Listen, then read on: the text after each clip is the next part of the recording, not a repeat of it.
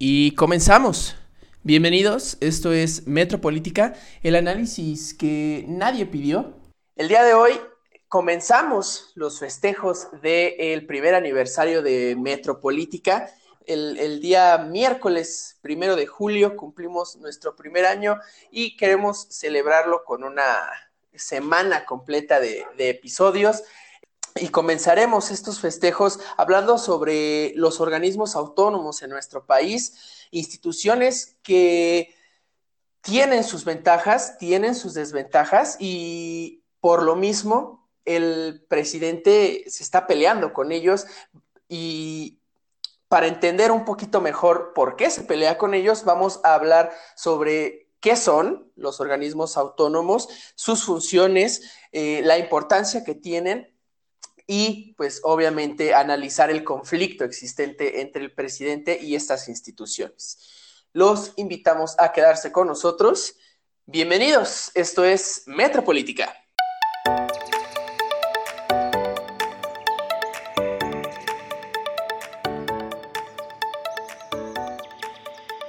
Y para el episodio del día de hoy me encuentro únicamente con mi buen amigo Daniel Ernesto Figueroa, que nunca me he acordado de tu segundo apellido. ¿Cuál es, amigo? El segundo es González, y está, está gracioso esto porque, o sea, nos acabamos, nos acabamos de, de tener una falla técnica, ¿no? Y en la primera me equivoqué, güey, o sea, me preguntabas sobre mi apellido y yo te decía, no es Figueroa, y pues, güey, sí te sabes Muy mal. Pero, Pero no, no andes este, hablando sobre las fallas técnicas, güey, la gente no tiene que saber esas cosas. No importa, yo creo que lo importante del programa es que somos transparentes, ¿no? No hay sí es. ninguna... Sí, aquí traemos todo este, al descubierto. Exactamente, es tras sí. bambalinas todo el programa. ¿Cómo estás, amigo? Este, feliz, feliz primer aniversario, casi. Es justo lo también lo que mencionaba, este, te decía, es que está cagado eso. Eh, nuestra celebración de primer año de, de subir podcast lo, lo destinamos a un, a un tema bien técnico. Yo no sé si te acuerdas, ¿no? Teníamos, por ejemplo, ahí por fines de año la, la propuesta de embriagarnos en cabina y bien. Y ahora vamos a hablar de órganos constitucionales autónomos. Dime tú qué, qué viaje tan ñoño es ese. Pues, pues, mira, este, ahorita es temprano, estamos grabando a una hora bastante temprana, así que no hay posibilidad de, de, ingerir nada, pero yo te propongo que en esta semana de celebración, pues se haga, aunque sea este, vía remota, sana distancia, ¿no? Pues es que ya está difícil, porque por acá las tiendas ya tienen pura tecate light y cosas así. La neta, no, esas ni, ni a golpes me entran. Bueno, es que no sé en qué eh, eh, rincón del, del, mundo vivas, amigo. Inclusive aquí en Tierra Santa, en Texcoco de Mora, ya tenemos este. Buen alcohol. Sí. Pues es que acá, por ejemplo, los centros comerciales, que el Chedraui y Walmart, pues no lo venden, ¿no? Solo tiene de alternativa el Oxxo y las eh, tienditas. Y la neta es que la gente las asalta, o sea, no hay, no hay mucho. Todavía ni bajan las chelas de la, del camión sí, y ya, es casi, casi comprándolas, ¿no? Ya sobornaron al camionero para que les venda primero. Ya está. Pero bueno, para, para esta ocasión, Dani, te doy la, la, bienvenida, te agradezco por acompañarme y hablaremos sobre los organismos autónomos en, en nuestro país, eh, instituciones que son relativamente jóvenes. Eh, el primero fue el, el, el, Banco de México, la primera institución en recibir la, la autonomía en, por allá de 1993. Sin embargo, pues eh, se han ganado una buena importancia y han jugado un papel bastante importante en, el ámbito político eh, de, de, nuestro país. Eh, así que comenzaría preguntándote, Dani, ¿qué es un organismo autónomo, un órgano autónomo? Pues mira, me la pones interpretativa, ¿no? Porque pues vamos a ver que está compuesto por tres, tres palabras concretas que cada una significa una cosa, ¿no? Un órgano Exacto. que es entendido pues como un ente público con, con, funciones evidentemente de Estado, o sea que cumple funciones del Estado y que se constituye como una unidad que ejerce una voluntad, pero que eh, viene a encarnar, a ser la, el aparato físico del Estado. Eh, okay. Constitucional viene a, a ser el calificativo que, lo, que le da un carácter importante, vamos a decirlo así, pero lo único que quiere decir es que está previsto en la Constitución, ¿no? O sea, el texto constitucional prevé la fundación o prevé el, y el funcionamiento de este organismo. Y autónomo es, se refiere al, tipo de gestión que va a manejar este, este organismo. Es decir, que no va a estar atado a alguno de los poderes que ya existen, ¿no? Los poderes constituidos, que todos sabemos que son tres. Pues bueno, este organismo va a tener una, eh, va a estar organizado en una suerte de rama separada, ¿no? Para que no tenga una, una directa injerencia ni de, ni de aquí para allá, ni de allá para acá, ¿no?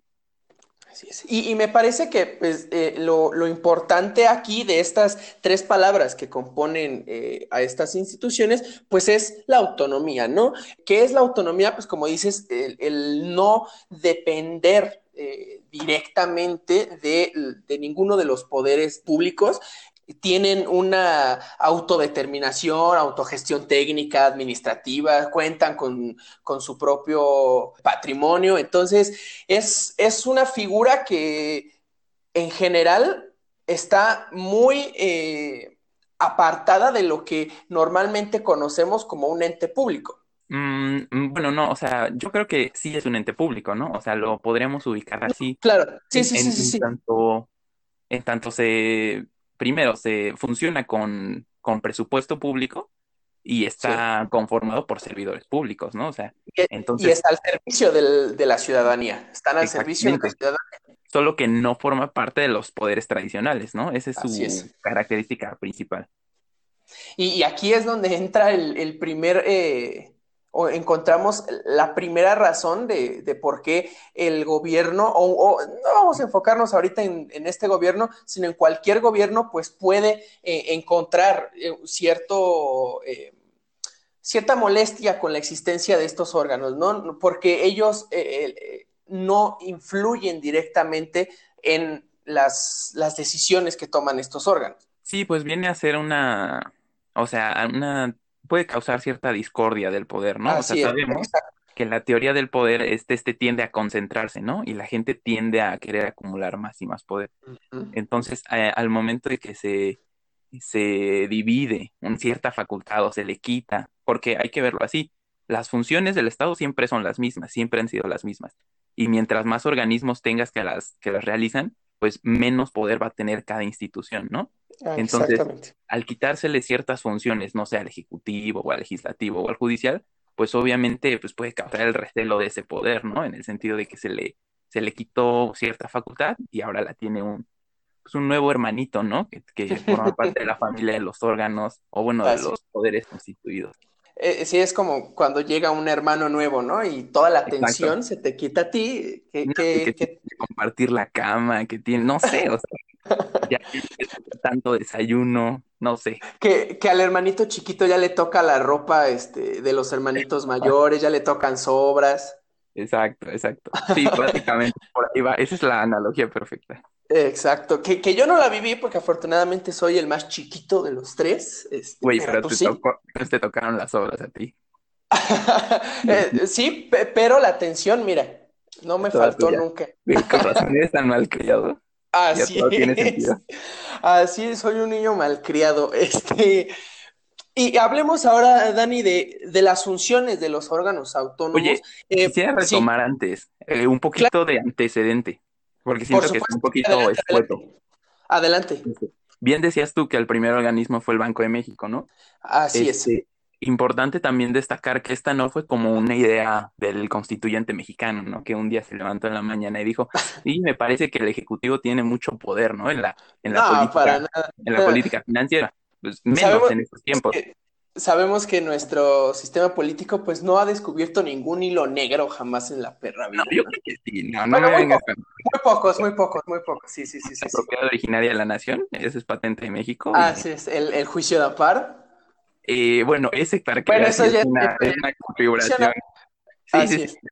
Pero bueno, eh, regresando a los constitucionales autónomos, pues, es claramente una recomendación del Fondo Monetario Internacional. Cuando México se le viene abajo la economía, pues, pues tiene que ser rescatado, ¿no? Por, por préstamos del Fondo Monetario.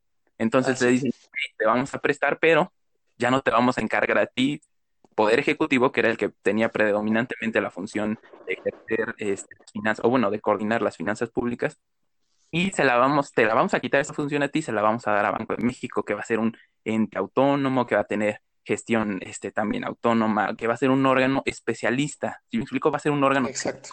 Esa es una condición bien curiosa y bien importante de los órganos autónomos, que son órganos que se destinan con funciones especializadas, que son muy técnicas, que a lo mejor un político cualquiera así de, mediano nivel probablemente no entienda. ¿Sí me explico? Esas son este, funciones tan especializadas que requieren personas con un desarrollo profesional eh, gigantesco, ¿no? Ahí teníamos en Banco de México, justamente. Un saludo, un saludo al... Abrazote. Abrazote literal, porque yo creo que tú y yo podríamos. los brazos, güey. Así es, tendríamos que hacer tú y yo un solo abrazo para.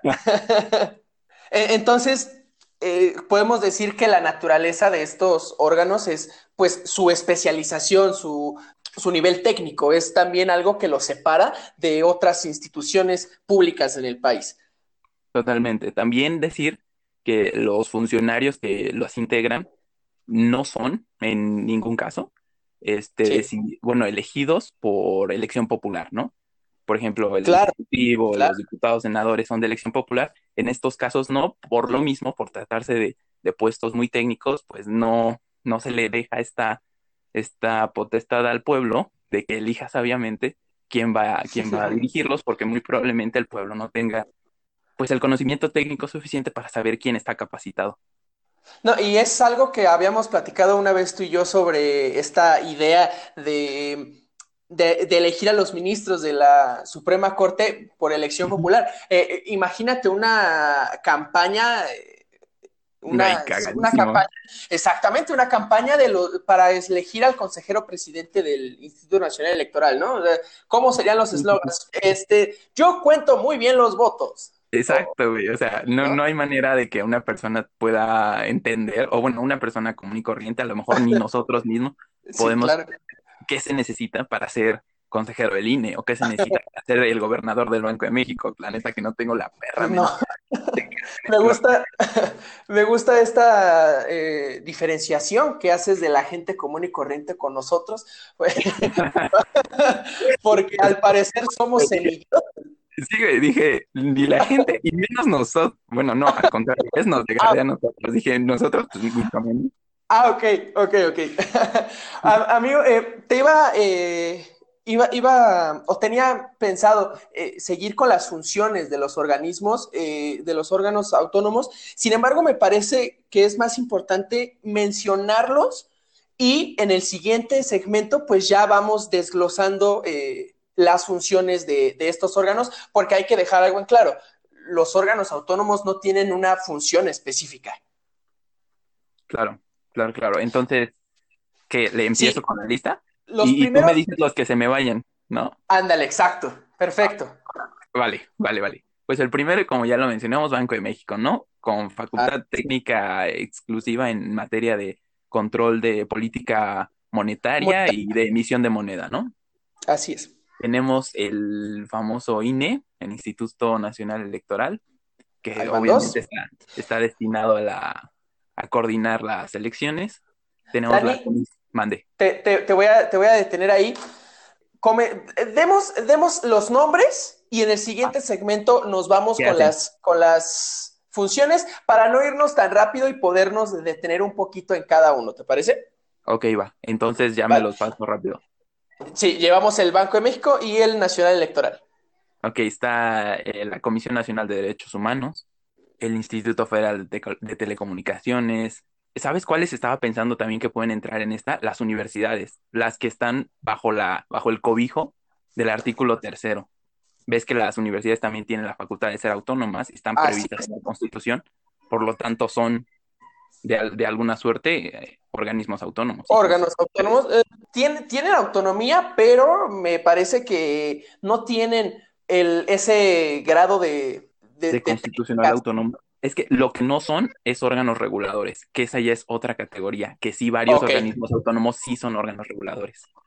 Contemos entonces para efectos de este episodio a las universidades, eh, incluida la maravillosa Autónoma Metropolitana, a quien mandamos yo, un bonito... yo quería anexarla aquí.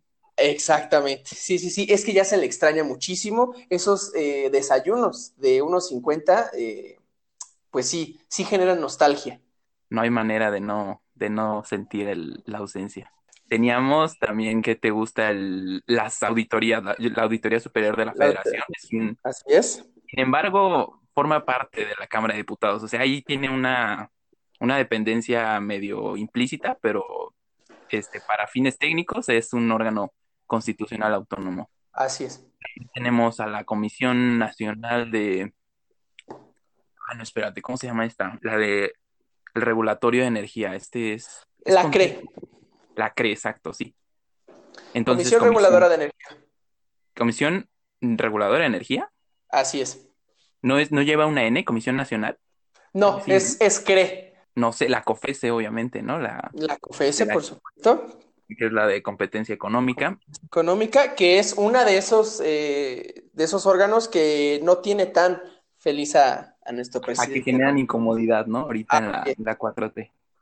Te ayudo, Dani. eh, Por- también tenemos el, el Instituto Nacional de Estadística y Geografía, el famoso El- INEGI, Claro. eh, que también mandamos un saludo que porque esta pandemia les cortó la chamba, este, fue muy, es muy triste, que tal vez tengan que volver a empezar a hacer el censo. Contamos también con la, con el Coneval, el Consejo Nacional para la Evaluación de la Política de Desarrollo Social, el, el Instituto Nacional de Transparencia, Acceso a la Información y Protección de Muy Datos, claro. el famoso, el famoso INAI, eh, eh, que ese fue el que hizo famoso el, el presidente Enrique Peña Nieto, ¿no? Exacto, sí, sí, sí. Es también conocido como el órgano garante del artículo sexto constitucional, ¿no? Ah, Para no, para no meterse en problemas de, de siglo. Y por, por último, eh, contar a la Fiscalía General de la República, Ah, claro. eh, de, el, el órgano autónomo de más reciente creación. Eh, y, y, pues ahí tenemos un, un, amplio catálogo de órganos autónomos que, pues como, como bien decías, Dani, se encuentran eh, mencionados o eh, integrados al texto constitucional y que ya lo veremos en el siguiente segmento, cada uno tiene funciones muy específicas, es decir, no, no, no se puede meter a todos estos, estos, órganos autónomos en el mismo saco en cuanto a funciones. Entonces, eh, ¿te parece, Dani, si vamos a la primera pausa y regresamos ahondando más en las funciones de cada órgano autónomo? Vale, venga. Regresamos.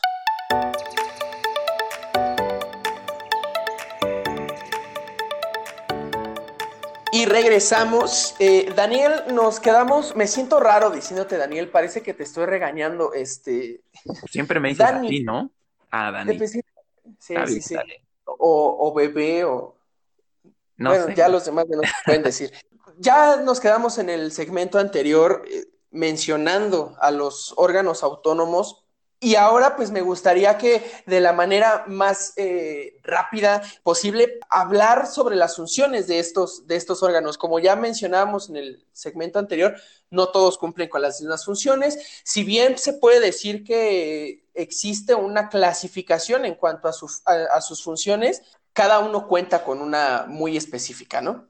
Claro. Mira, mira, ¿qué te parece si, si comenzamos por, por eh, los órganos reguladores que son, que tienen esta eh, característica de ser los más técnicos, los más especializados, los que requieren de una, de una mayor expertise en el, en el tema a los que, al, que, al que se refiere cada órgano? Claro, pues el primero que tenemos, y ya lo mencionábamos también en el, en el bloque pasado, pues es Banco de México, ¿no? Es el primer regulador de política monetaria, política de, básicamente regula la expedición también de moneda. Eh, tenemos a la CRE, la reguladora la de energía. Así es. Sí, que se creó, me parece, en la reforma de 2013, la reforma energética de Peña. Esa es eh, eh, la Comisión Reguladora de Energía y el Instituto Federal de Telecomunicaciones uh -huh. cuentan con esta eh, bendición de Ah, haber sido creados. El, el beneplácito. el beneplácito de haber sido creados durante el sexenio de Peña eh, y ser hijos de la reforma en telecomunicaciones. Y energética también. Que sí, claro. Sí, sí. que pues básicamente es, esto es para que veas si es muy, muy, es como el prototipo, ¿no? De, de lo que debe ser un órgano regulador. Porque, como sabemos, en materia de energía existía el monopolio del Estado prácticamente, pero cuando viene la reforma energética, pues básicamente se abre al mercado eh, el sector de electricidad que ya estaba bastante abierto y el sector de hidrocarburos, que es el más, el que era la joya más corona, ¿no? El, la gallina de los huevos de oro, como exactamente. Se ha dicho durante muchos años. Pero pues ya al, abrir al mercado estos, estos dos mercados, a ver qué mamada dije, al abrir al mercado estos dos sectores, sí. este, ya eh, podemos hablar, ah, bueno, se tienen que poner reglas, ¿no? Claramente, porque el mercado suele ser monopólico y ah, estas siguen siendo áreas muy delicadas, ¿no? O sea, la, la autonomía energética de un país es trascendental, ¿no? Es de los puntos más importantes que debe de cuidar un Estado. Entonces, para que no se le saliera de las manos y tuviéramos una suerte de monopolio, pues se crean estos organismos para regular las fuerzas del mercado, ¿no? Que sabemos que esta mano invisible suele ser muy, este, no sé, muy voluminosa. Capricho. Así es. También tenemos, Dani, eh, a los, pues, sobre todo a la Fiscalía General de la República como este órgano jurisdiccional, ¿no? Con funciones jurisdiccionales. Bueno, la Fiscalía tiene el, así en, términos técnicos, el ejercicio de la acción penal. Y, o sea, esa es su, principal función. No diría yo funciones este, jurisdiccionales porque esas se quedan en el Poder Judicial local federal, sino funciones de prosecución judicial, o sea, de, investigar. Exacto, de investigación y de acusación penal.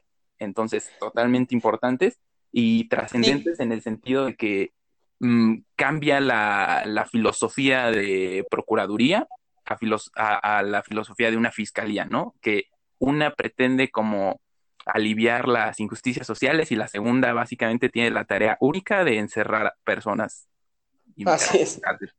Eh, si, no jurisdiccionales, pues sí, eh, dedicadas a la, a la Procuración de Justicia, ¿no? Claro. Eh, también contamos con, con, la CNDH, que me parece que es de los, de los más importantes, la Comisión Nacional de los Derechos Humanos, que, que no dirime asuntos, es decir, no, no tiene ninguna función de carácter pues jurisdiccional, pero cuyas recomendaciones sí son bastante importantes y juegan un papel muy importante en la Defensoría de los Derechos Humanos, ¿no?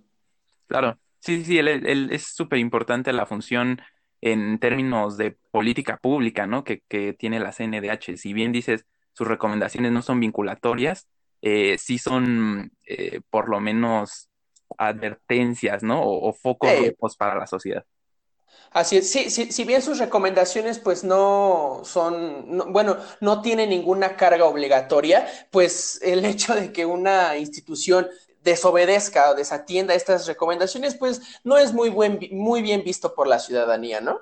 No, y aparte, o sea, si me permites, una facultad que tiene la CNDH, que me parece a mí la más importante que ejerce, es tener la posibilidad de promover acciones y controversias, bueno, acciones principalmente, acciones de inconstitucionalidad. Ahí es donde yo veo que chambean un montón y le dan un chamba, un buen de chamba a la corte, y es donde veo que tienen mucha incidencia. Entonces, enhorabuena por la CNDH.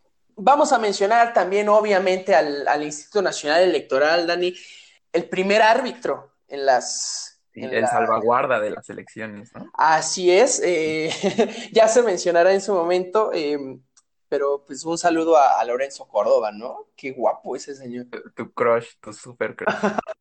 sí, o sea, ¿no te pasa que luego tienes como un crush político? o sea, que dice... o sea, más, que político, jurídico. ah, sí. sí no, recuerdas, hace poco te mandé una. Ay, mira, este es un ah, personaje es, una secretaria de estudio y cuenta de la Suprema Corte que trabaja en la, en la ponencia, déjame me acuerdo de quién. Ay, me parece que de la ministra Piña, pero bueno, no, no, no tengo el dato correcto. Pero el caso es que es una mujer impresionantemente bella, aparte muy inteligente. Ya, este, vamos a mandar un bonito saludo. ¿No, ¿No le gustaría dedicar algún mensaje? Sí, se, se, llama Natalia Reyes Heroles. Un día voy a trabajar para ti, estoy seguro. voy a trabajar para ti, pero en el dormitorio. Obviamente. nos desviamos muchísimo del tema. Este, eh, eso no queremos sonar misóginos, ni mucho menos. No, no, no, para nada, ¿no? Es, algo completamente eh, que viene desde el consentimiento, exactamente. Sí, además, platónico. Em, pues el, el, INE, este organismo que pues sabemos evolucionó de federal a nacional eh, y que fue creado después de las, de las elecciones del 88. Sí, es que, bueno, pues después de que se vaya el sistema, ya todo es muy, o sea, ¿sabes? Ahí ya tienes que decir, güey, alguien tiene que estar revisando que esa madre no se conecte, porfa. Saludos a Bartlett, ¿no? Hay que aprovechar.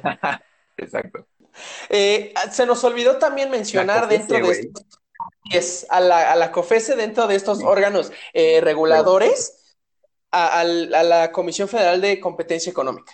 También, otra situación, ¿no? Es, eh, viene del devenir histórico de la, de la manera en que el Estado mexicano ha hecho este, política económica, sobre todo. Ah, Cuando se, se quita esta estructura del Estado benefactor o, bueno, del Estado como muy patriarcal. No, no, es patriarcal, es paternalista, ¿no? O sea, como que, mm. ya sabes, de sustitución de importaciones, todo el modelo que imperó durante la época del milagro mexicano. Cuando se acaba todo esto y viene el liberalismo, obviamente hay, hay una, valga la redundancia, liberación del mercado.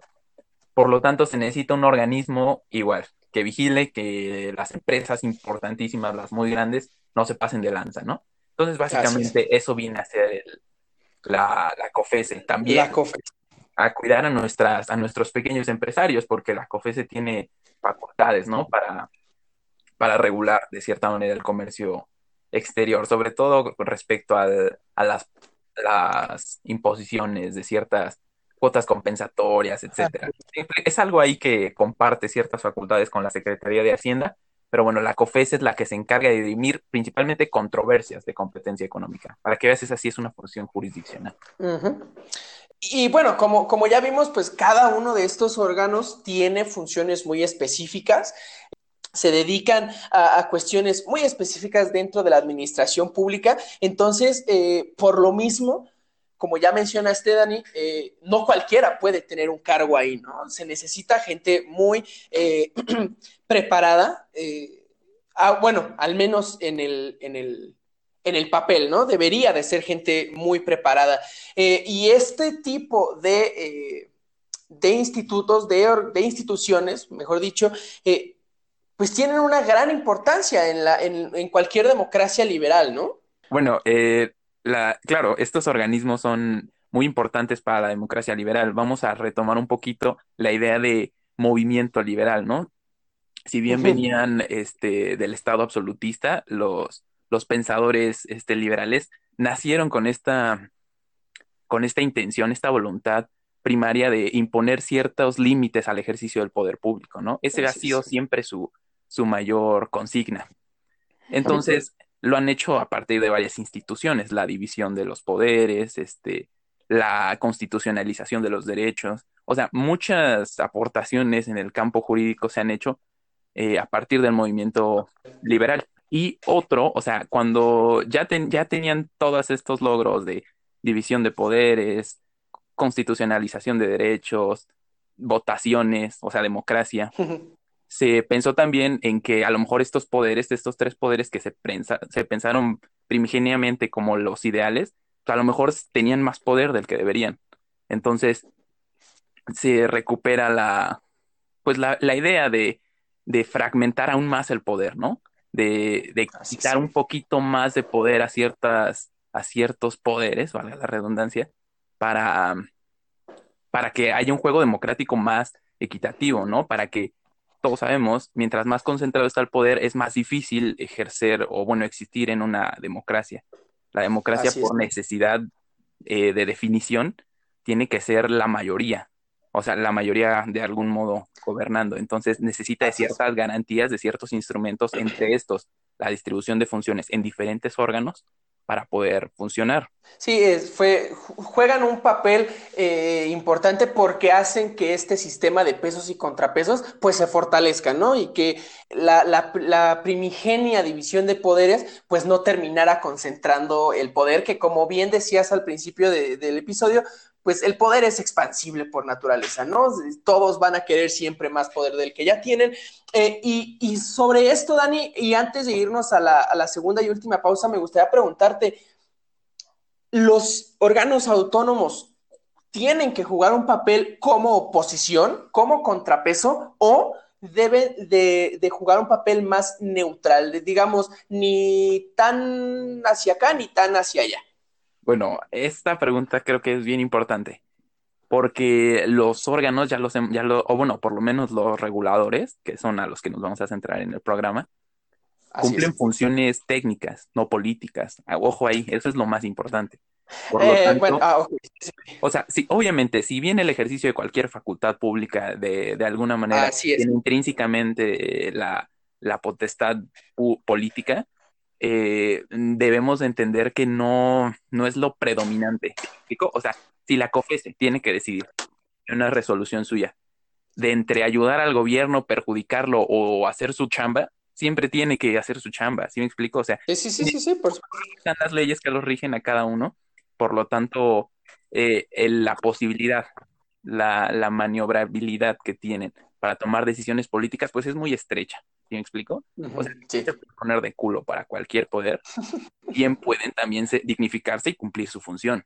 Sí, sí, sí. Eh, pero a ver, vamos a pensar, eh, eh, pusiste como ejemplo la COFESE, sin embargo, pues vamos a pensar en, en el INE, ¿no?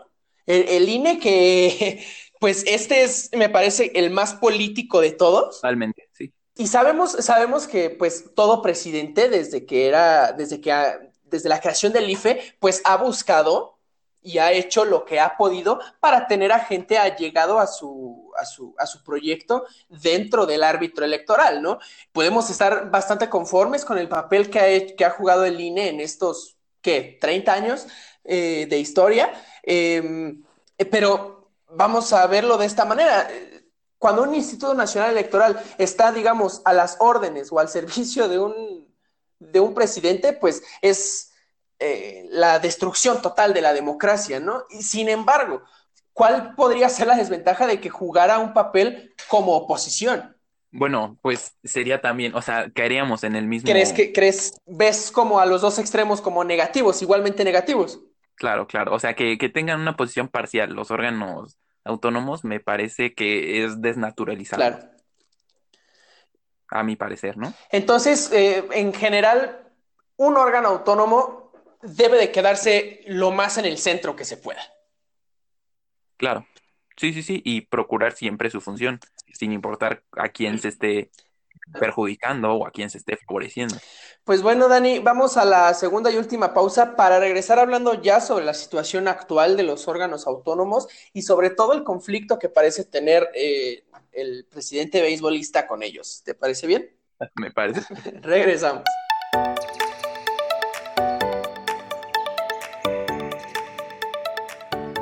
Y regresamos. Ya dimos un eh, recorrido bastante extenso eh, sobre los organismos autónomos. Eh, me parece que ha quedado claro pues la naturaleza, las funciones, al menos de algunos de ellos, y la importancia que, desempeñan en, nuestra democracia. Sin embargo, esto último no queda del todo claro con nuestro presidente, a quien mandamos un, saludo hasta allá Palacio Nacional, porque se ha mostrado muy em, deseoso de recortar presupuestos a, muchos de ellos, inclusive a eliminar a algunos de ellos, sobre todo a los que yo supongo que entiende menos eh, que digo, no es, no es algo del otro mundo, eh, como, como ya lo dijiste, Dani, ni tú ni yo, ni casi nadie entiende a la pinche CRE, ¿no? También. y, que, y que está chido, ¿no? Para eso es. Sin embargo, pues, ¿qué, me, qué nos puedes decir de esta batalla, de esta eh, pelea a rasguños entre el gobierno federal y los órganos autónomos? Bueno, primero quisiera este, puntualizar que no puede hablarse de una pelea porque las diferencias de fuerzas políticas son abismales, ¿no? ¿Qué, qué tanto poder puede tener el titular de la CRE comparado con el presidente? Sí, pues, bueno, a ver, dime quién es... irrisorio plantearlo. Dime quién es el titular de la CRE. No, güey, tan fácil. Exacto, ¿ves? Sí. Es, tan fácil como ese ejemplo. Entonces, no sería una pelea, sino sería más bien de si se le antoja comérselo o no. Me parece. Y tampoco sería así como de enchineame estas y en un, en un tronado de dedos los desaparezco, porque necesitaría una reforma constitucional que también a estas alturas pues ya no, ya no le caería muy bien al gobierno de Andrés Manuel porque pues ya ha tenido varias caídas, ¿no? Ya ha sido resentido políticamente, ah. entonces quién sabe cómo lo vean las legislaturas locales, que creo que son las únicas que podrían hacer relativa resistencia. Pero mira, ahorita estamos a menos de un año de las elecciones intermedias del 2021 yo honestamente no le veo tanta fuerza a Morena como, como, como se le veía en ese lejano 2018, cuando podíamos salir a la calle, cuando eh, cualquier ida a la tienda era pues una cosa de todos los días y ahora ir a comprar un litro de leche ya es lo mejor de nuestra, de nuestra semana. Eh, de la semana. así es. Eh, ya no le veo tanta, tanta fuerza al partido del presidente, por lo tanto, pues se ve muy difícil que eh, el partido en el poder logre conservar la mayoría que tiene en las, en las cámaras, bueno, en el Congreso de la Unión. Sin embargo, si lo logra, a mí me parece que vamos a ver. Que se los va a chingar. Así es. Sí, sí, sí. Ahorita.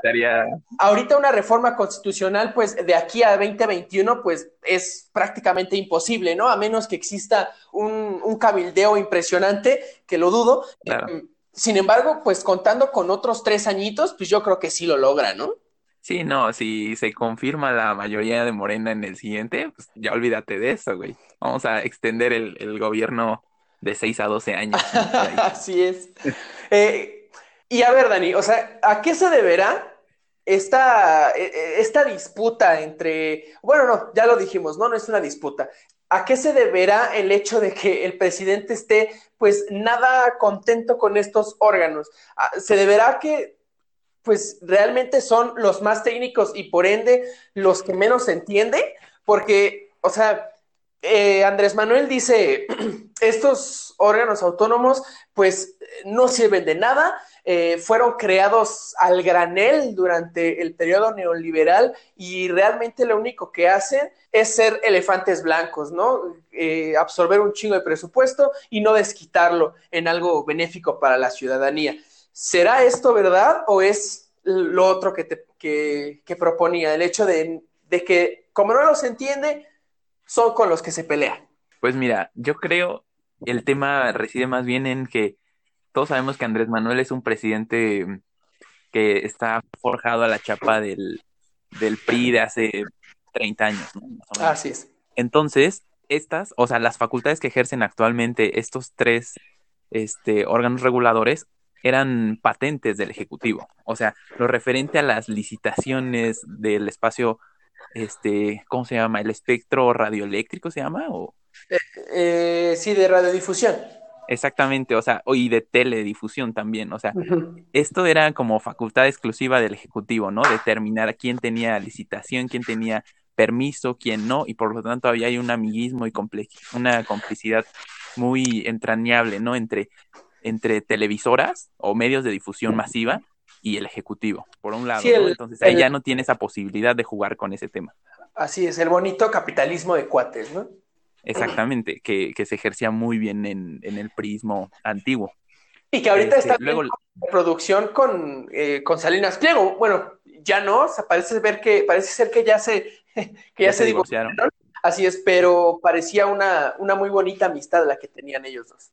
Ok, pero bueno. Eh, decías que, que estas, eh, o las facultades, las tareas que tienen estos órganos eran dedicadas al, Ejecutivo exclusivamente. Exactamente, ahora respecto a la CRE, por ejemplo, ¿no? También, como lo veníamos diciendo, la, la facultad de regular en materia de energía, pues había sido patente del, del Ejecutivo por, por cortesía del constituyente del 17, ¿no? Era la verdad una, una reminiscencia histórica, pero bastante valiosa, yo creo. Pues bueno, ahora la extraña el PG porque pues ya sabes, está tratando de crear refinerías, de, reactivar Pemex y pues claro que le serviría tener un organismo regulador que le favorezca en todo momento, ¿no? A la empresa productiva del Estado y no tanto a la competencia internacional que ahora tiene. Así es. Y Entonces, pues tenemos ah en último, sí, este, el último, pues a la COFESE, ¿no? Que que pues básicamente le viene a complejizar las cosas en materia de, pues del mercado en general, ¿no? O sea, básicamente muchas veces se pone a favor de los empresarios, la COFESE, pues porque el derecho así lo, lo permite, o bueno, le da esas potestades a los empresarios, y pues claro que eso no le, no le cae muy bien a Andrés Manuel porque pues, viene a ser este conflicto eterno, ¿no? Que siempre se ha tenido la izquierda mexicana en general con los intereses del, duro eh, capitalismo. del empresariado. Claro, sí. Eh, es, una buena, muy buena lectura la que haces, Dani. Eh, das una, una nueva razón a, por qué el presidente pues no está conforme con estos organismos, estos órganos. Sin embargo, pues creo que podemos estar de acuerdo en que, igual como, como lo dijo con la, con la CONAPRED, ¿no? Que fue eh, el CONAPRED. ¿Es él o el CONAPRED, verdad? Es él, sí, claro. el consejo. Eh, así es. Em, digo, este no es un. No, no, entra en la categoría de que estamos hablando ahorita. Sin embargo, Pues, pues, también sugirió la desaparición de, de este consejo.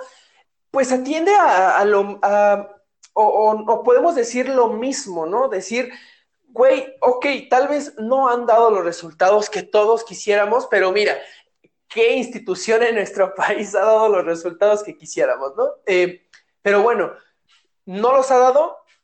de verdad, el destruirlos, el eliminarlos, es la mejor opción. No es mejor opción eh, fortalecerlos, eh, encontrar tal vez porque sabemos que a las instituciones los hacen, las hacen los funcionarios, ¿no? Es decir, el papel que juegue eh, una institución va a depender de la calidad de los funcionarios que tenga dentro de ella. Entonces, ¿por qué no mejorar la calidad de los funcionarios, por ejemplo? Pues claro, ese sería el, punto de vista utópico, ¿no? Y sería lo mejor, pero también ahí te dejaría yo encargado pues, el tema de que si quieres mejores funcionarios, muy probablemente tengas que pagarles mejor, ¿no? Y justamente aquí es donde el presidente dice, no, ¿qué onda con mi presupuesto? Me lo vas a estirar hasta el punto que ya no me alcance a, no sé, a, impugnar los, los amparos que están promoviendo contra el tren Maya, yo qué sé. Yo advierto que, que Andrés Manuel tampoco tiene la intención así casada de desaparecerlos como tal. Por ejemplo, yo, yo la noticia que leí que estaba pensando en una unificación de estos tres, ¿no? En un solo mega órgano regulador. Y pues mira, mientras siguen cumpliéndose las, las leyes, o sea, la, la materia específica de cada uno, yo no veo, no veo mal presupuestariamente que estén a lo mejor organizados en un, en un solo organismo. No, mira, presupuestariamente puede ser eh, tal vez lo mejor porque obviamente se reduce nómina, ¿no? Eh, y pues también se reduce, por ejemplo, en, patrimonio de que, debe de tener ahorita cada órgano, entonces eso se reduce también.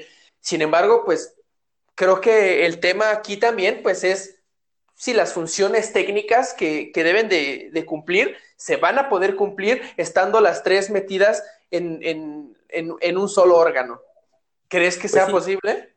la cosa es como fuera la estructura orgánica. Por ejemplo, si me salen con la idea de que va a existir un órgano o más bien que, que, la, que la autoridad va a tener esta función tripartita, pero en un solo funcionario. Es decir, un solo funcionario tiene que ser experto en materia de competencia económica, de telecomunicaciones y de energía, pues me parece a mí desquiciado. Pero si bueno, es que el órgano regulador general se divide a su vez en otros mini tres. O sea, a lo que me refiero es, orgánicamente están juntos, pero no revueltos. Si me explico, eso es lo que se debe de prevalecer a lo mejor presupuestariamente se echa a mano de que ya los metes a todos en el mismo edificio, como dices, ya a lo mejor su patrimonio no es tan amplio, bien, en condiciones, coexisten en condiciones más humildes, franciscanas, pero, pero siguen cumpliendo cada quien su función, si me explico, su especialización, su nicho, lo siguen trabajando. Ahora, si me dices, es que no es así, la idea es que un solo funcionario se aviente las tres tareas, pues bueno, no tiene sentido. Que, que, que mira, ahí yo creo que pues eso es lo que menos le va a importar al presidente, honestamente. Eh, ya para terminar, Dani, pues vamos a hablar eh, sobre el Instituto Nacional Electoral, eh, que si bien aquí el, presidente no ha, hablado públicamente, no ha dicho públicamente su deseo por desaparecerlo, pues es muy bien sabido que Andrés Manuel López Obrador no tiene una buena relación eh, con, con, este instituto. Recordemos que cuando ganó la presidencia en 2018, dijo que, que ganó a pesar del INE, no gracias al INE. Eh, y ahorita con lo que decíamos en el episodio anterior, ¿no? Este, eh, la publicación de este pinche documento, Pitero, donde mete a, a, miembros del INE como opositores a Andrés Manuel y como personas que buscan eh, derrocarlo, abro comillas. Hay, hay un pleito cantado, ¿no? E inclusive ahorita con lo más nuevo que dijo Andrés Manuel de, de él autoproclamarse salvaguarda de las elecciones de 2021 y luego Lorenzo Córdoba eh, saliendo a decir, ¿sabes qué, güey? Este, cállate el perro, Aquí está el verdadero salvaguarda de las elecciones, ¿no? Aquí es cuando te digo estos crush políticos, ¿no? es como de, ay, ya cálmense, que, que, Sí, no, pues parece, parece una pelea bien eh, primitiva, ¿no? De quién la tiene más grande. ah, sí, es, otra vez. Otra vez. A ver a quién la pesta más la urna. Exactamente. Mira, es, es claro que aquí la facultad técnica le corresponde al INE, ¿no? Pero eso no demerita que el, presidente tenga el buen ánimo y buena fe de querer hacer bien las cosas, ¿sabes?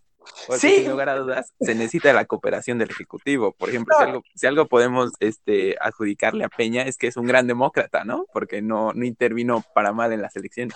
Y, y mira, eh, era algo que, que, decía, por ejemplo, este Gibran Ramírez, eh, eh, decía, güey, eh, pues lo, único que estamos viendo es a un presidente que tiene ganas de, salvaguardar las elecciones y nosotros como mexicanos lo primero que vemos es sospecha, ¿no? Es verlo como una amenaza a la democracia. Y digo, pues así en primera, en primera instancia, pues puedes decir, ah, bueno, sí, el presidente tiene muy buenas intenciones. Sin embargo, habríamos dicho lo mismo si estas palabras hubieran salido de la boca de Fox, de Calderón o de Enrique Peña Nieto? Yo creo que. Pues eh, depende, depende, depende mucho de la circunstancia política. ¿eh? ¿O, crees que estamos en una circunstancia política como para creerle al presidente? Pues tampoco, tampoco. es que es, la verdad es muy complicado el tema. Y este sí, ya, ya, este está como, no hay marco teórico para entenderlo. Si me explico, esta es la, la mera discusión política de toda la vida. Así y es. por lo tanto es, todo se dirige o todo se rige por puros intereses. Y como yo no tengo ningún interés, o más que el democrático, de que exista este, pues un ejercicio adecuado de la, de la democracia en el país, pues no, no, no puedo decir si es honesto o no. ¿Sí me explico? Claro. Si algo queda claro es que el INE tiene la facultad, el INE la debe sostener y Andrés Manuel en última instancia pues tiene que hacerse a un lado. Y tiene que defenderla y que aunque no a todos nos caiga bien eh, Lorenzo Córdoba o, Ciro Murayama, por ejemplo, eh, pues podemos decir que, hacen bien al defender su chamba y al decir, ok, pues presidente, pues está chido que quiera ser salvaguarda, pero pues usted ya cuenta con un órgano autónomo que, que, lo va a hacer, ¿no? Eh, Dani, a mí me gustaría proponerte un, un, episodio especial sobre el Instituto Nacional Electoral que, valdría mucho la pena analizar. Ahorita ya vimos sobre los órganos autónomos en, general, concentrándonos algunas veces en, uno u otro. Sin embargo, estaría muy interesante enfocarnos en, el árbitro electoral, ¿no? Ahora que estamos tan cercanos a las elecciones. Sí, sí valdría la pena revisar a lo mejor su, historia, su estructura orgánica y pues dar unas líneas generales, ¿no? Como para entenderlo mejor. Yo creo que hasta nosotros como ejercicio didáctico pues vendría bastante bien. Así es. Dani, pues muchas gracias eh, por acompañarme. Eh, me, gustan estos episodios de, Metropolítica donde estamos tú y yo porque podemos ser un poquito más, más técnicos, ¿no? Y también nos, nos, nos, dejamos ir, ¿no? Yo siento que, que ninguno de los dos pone un tope muy claro. Entonces, no. este, fluye, fluye bien la conversación. Siempre un gustazo platicar contigo, Dani. Este, nos estaremos escuchando en, en esta, en esta semana eh, de los festejos de Metropolítica. Eh, te mando un fuerte saludo y cuídate mucho, por favor. También, Alan, que estés muy bien. Un abrazo para todos los que nos escuchan, que igual se cuiden mucho y pues aquí estaremos escuchándonos. Quédense en sus putas casas. Muchas gracias por escucharnos. Esto fue Metropolítica. Hasta luego. Hasta luego.